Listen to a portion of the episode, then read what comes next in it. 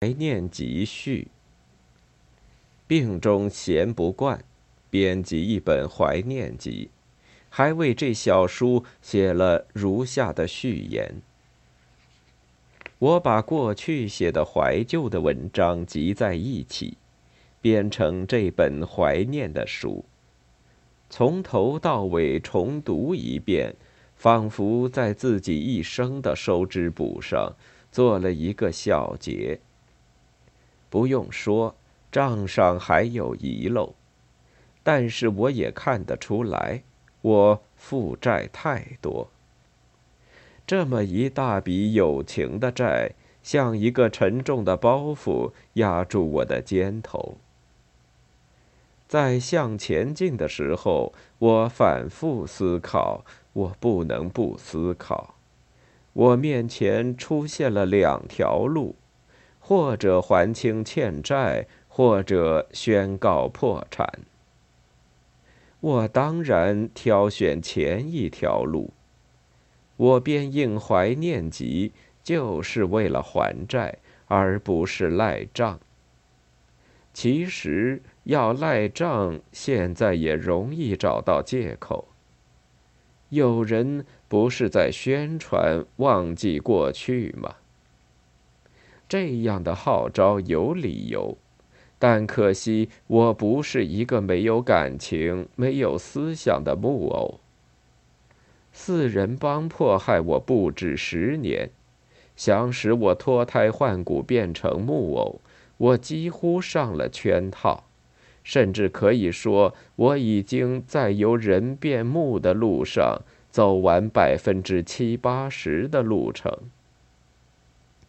然而，我那一点点感情和思想始终不曾冻僵变硬，我还保留了那么一点点我自己的东西。我所谓的自己的东西，就是我在这本怀念的书中记录下来的，我的经历，我的回忆，我的感激，我的自责，我的爱憎。我的复杂的思想感情，以及我的曲折的人生道路，这些都是忘不了、赖不掉的。他们不断的折磨我的心灵。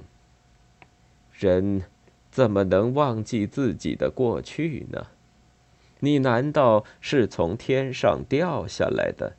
你难道真是永远正确？你难道一生不曾负过债？难道欠下的债就不想偿还？最好还是先来个小结吧。在这本书里，我也记下了四人帮的罪行。我有不少的朋友是给四人帮或者他们的爪牙迫害致死。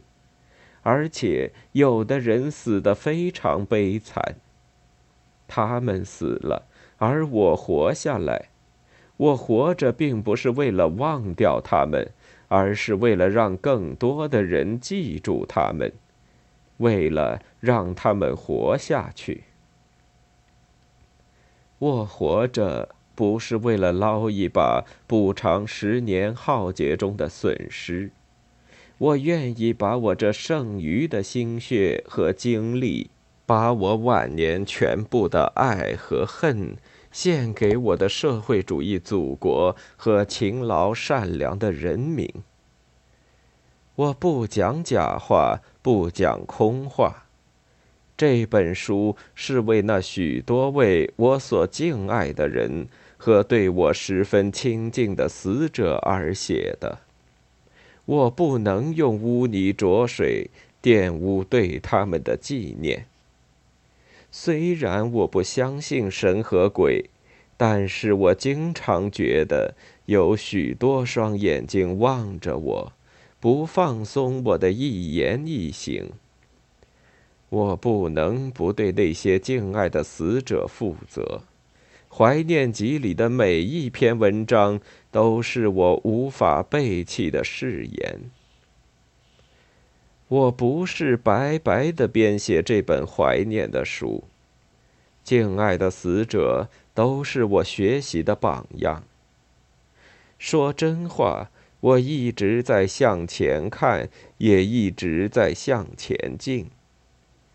对一个七十八岁的老人来说，我知道我的前面就立着死亡。不过，我绝不悲观，也绝不害怕。我不想违背自然规律，然而我也要学习前人，严格要求自己。只有这样，我才有权利怀念敬爱的死者。一九八二年一月十三日。